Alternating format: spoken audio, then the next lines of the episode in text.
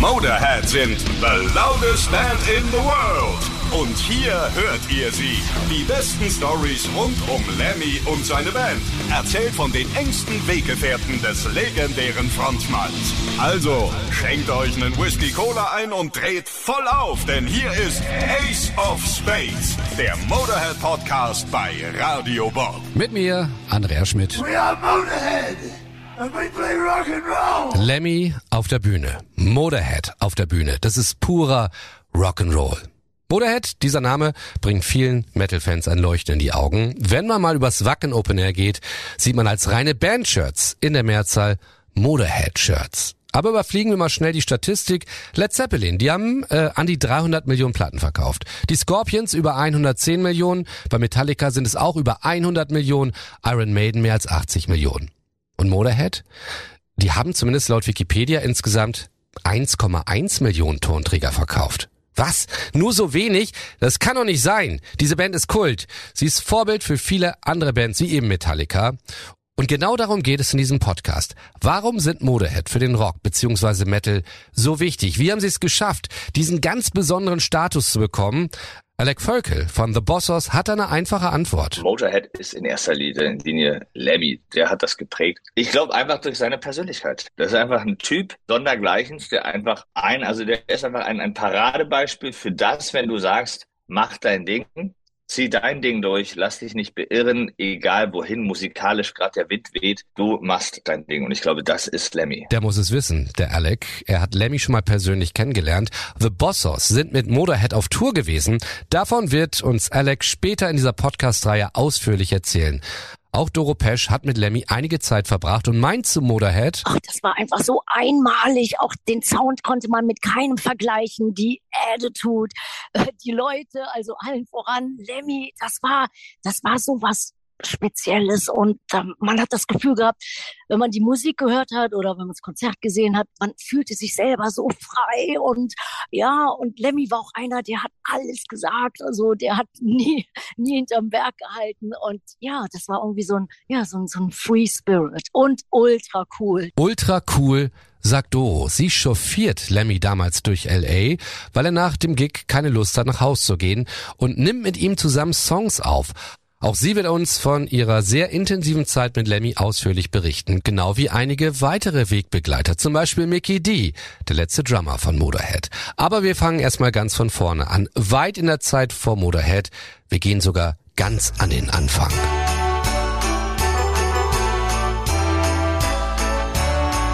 Ist Heiligabend 1945, da erblickt Ian Fraser Kilmister das Licht der Welt. Er hat es wohl eilig, denn er ist fünf Wochen zu früh dran. Er selber sagt mal, er ist die direkte Konsequenz des Zweiten Weltkriegs. Sein Vater, Pilot der Royal Air Force in England, wollte ein Kind zeugen, bevor er in den Krieg zog. Und obwohl sein Vater unbedingt ein Kind zeugen wollte, verlässt er die junge Familie, als Lemmy mal gerade drei Monate alt ist. Seine Mutter zieht ihn dann zusammen mit ihrer Mutter, also Lemmys Oma, auf. Das geschieht erst in dem Örtchen Stoke-on-Trent in Mittelengland. Sie ziehen dann öfter um, nie weit weg davon. Das Geld zum Leben muss allein die Mutter verdienen. Für Lemmy heißt dann irgendwann, wie für jedes Kind, ab in die Schule, ja, Grundschule. Allerdings hat er da von Anfang an seine Probleme. Und weil er dort nicht so kooperiert, wie es die Lehrer wollen, gibt's dann auch mal ordentlich Schläge mit dem Lineal oder der Zeichenschiene, die neben der Tafel hängt. Als er dann zehn Jahre alt ist, heiratet seine Mutter wieder und zwar ein George Willis. Der ist ein ehemaliger Fußballprofi bei den Walton Wanderers. Danach hat er sich eine Fabrik aufgebaut, die für Schaufenster Schuhstände aus Plastik herstellt. Allerdings macht diese Fabrik pleite, drei Monate nach der Hochzeit. Lemmy zieht mit seiner Mutter zu George nach Benledge, das ist ein Seebad, auf der zu Wales gehörenden Insel Anglesey. Dort fühlt er sich dann als einziges englisches Kind unter hunderten walisischen Kindern wie ein Außerirdischer und dort bekommt er übrigens dann auch seinen Spitznamen, Lemmy. Er selber beteuert, er wisse nicht mehr, wie es dazu gekommen ist und wenn es der Meister selbst nicht weiß, wollen wir jetzt hier nicht wild spekulieren. Dafür wissen wir, dass er in seiner Kindheit damals verrückte Dinge anstellt. Ich meine, wir haben ja alle mal verrückte Sachen gemacht und verbotene Sachen, aber sowas? In dem Ort wird damals die gesamte Kanalisation erneuert. Die Arbeiter verstauen alles Zeug, was sie dafür brauchen, in einem Bauwagen. Auch Sprengstoff. Den schnappt sich Lemmy zusammen mit ein paar Freunden und sie sprengen damit an der Küste ein halbes Cliff ins Meer. Die Anwohner denken damals, das müssen Außerirdische gemacht haben. Mit 14 fängt er dann an, in einer Reitschule zu jobben. Lemmy ist damals schon ein großer Pferdefreund und ist es auch bis zum Schluss geblieben. Und dort geht es dann auch so richtig los mit den Frauen bzw. Mädels. Denn dort machen in der Sommersaison immer viele College-Studentinnen und Pfadfinderinnen Stationen. Da entdeckt er als erstes den Sex für sich und dann den Rock'n'Roll. Den hört er nämlich zuerst über den Sender Radio Luxemburg, der einzige Sender, der damals Rock'n'Roll spielt, obwohl der in Wales nur schwach zu empfangen ist. Was das erste, was Lemmy hört? Bill Haley and the Comets. Seine erste eigene Schallplatte ist dann eine von Tommy Steele.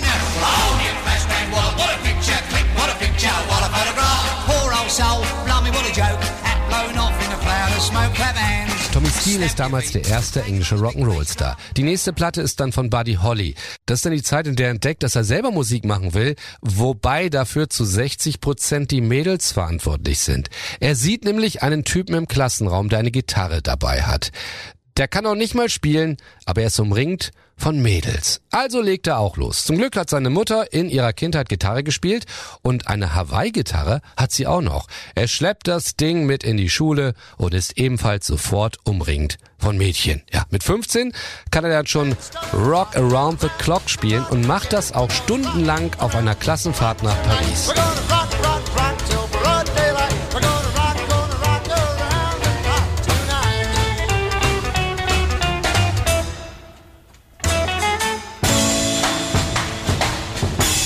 Kurz nach dieser Parisfahrt fliegt Lemmy dann von der Schule.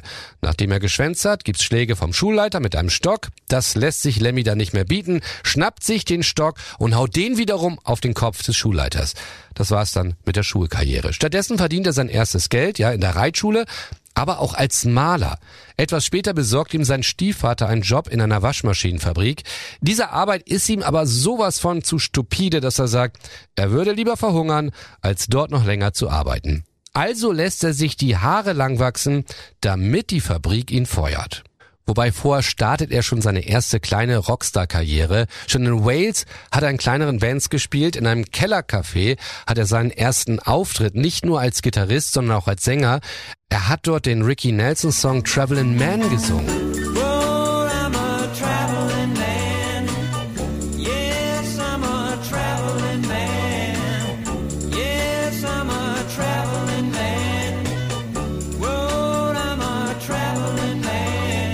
Seine erste Band heißt DJs. Äh, sie spielen dann auf Hochzeiten und Tanzabenden in Fabriken. Dann zerbricht die Band. Er hat keinen Job mehr. Ein neuer Lebensabschnitt beginnt. Er lernt einen neuen Kumpel kennen. Ming heißt er. Der hat lange Haare und einen herunterhängenden Schnurrbart. Und mit ihm verbringt er viel Zeit in Cafés und Tanzlokalen und sie vergnügen sich eine Zeit lang mit Mädels. Das wird ihm irgendwann zu langweilig. Da kommen dann Drogen ins Spiel. Erst leichte Drogen, dann bietet ihm jemand Speed an. Ihm wird gesagt, er soll sich das in den Arm spritzen, aber darauf hat er damals schon keine Lust und diese Lust wird er auch niemals in seinem Leben bekommen. Lemmy schüttet das Zeug also in seinen Kakao und trinkt es. Er glaubt, bei ihm wirkt es gar nicht, bis er selber feststellt, dass er gerade stundenlang eine Bedienung vollquatscht mit wirren Sachen. Speed bekommt er dann von seinem Freund Robbie, mit dem er dann Wales verlässt. Es geht nach Manchester hm, wegen eines Mädchens, in das er sich verliebt hat. Er meint es erst auch richtig ernst, denkt sogar ans Heiraten. Mit 16, aber daraus wird natürlich nichts. Obwohl seine Angebetete, Kathy heißt sie, schwanger von ihm wird. Sie ist 15 Jahre alt. Lemmys Stiefvater und der Vater von Kathy kommen dann zusammen, um zu beraten, wie es weitergeht. Das Resultat, Lemmys erstes Kind, Sean, wird nach der Geburt adoptiert. Lemmy verliert dann sowohl Kathy als auch Jean aus den Augen. Von ihr hört er erst über 30 Jahre später wieder was, als sie ihn kontaktiert, um ihm zu sagen, sie habe Jean gefunden. So als nächstes schließt er sich damals der Jugendbewegung des Herumtreibens an. In US-Armeejacke trampt er mit anderen durchs Land. Sie schlafen bei Mädchen oder in abgestellten Bahnwagen. Sie lassen sich die Haare noch länger wachsen. Dann lebt er in einer Wohnung in Manchester, die sich eher zu einer Art Kommune entwickelt. Alle gehen betteln, um die Einnahmen dann brüderlich zu teilen. In dieser Zeit gibt's für Lemmy fast nur kaltes Essen und er entwickelt eine Vorliebe dafür. Er meint später mal, er kann alles kalt essen. Spaghetti, Pommes, Steak, es muss nur ordentlich salzig sein. Lemmy ist jetzt also in Manchester, das ist mal gerade eine Stunde von Liverpool entfernt.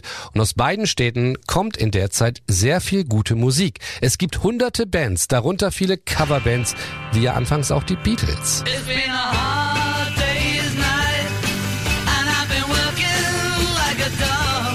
Das bringt Lemmy seinem Traum, selber mal Rockstar zu werden, ein ganzes Stück weit näher.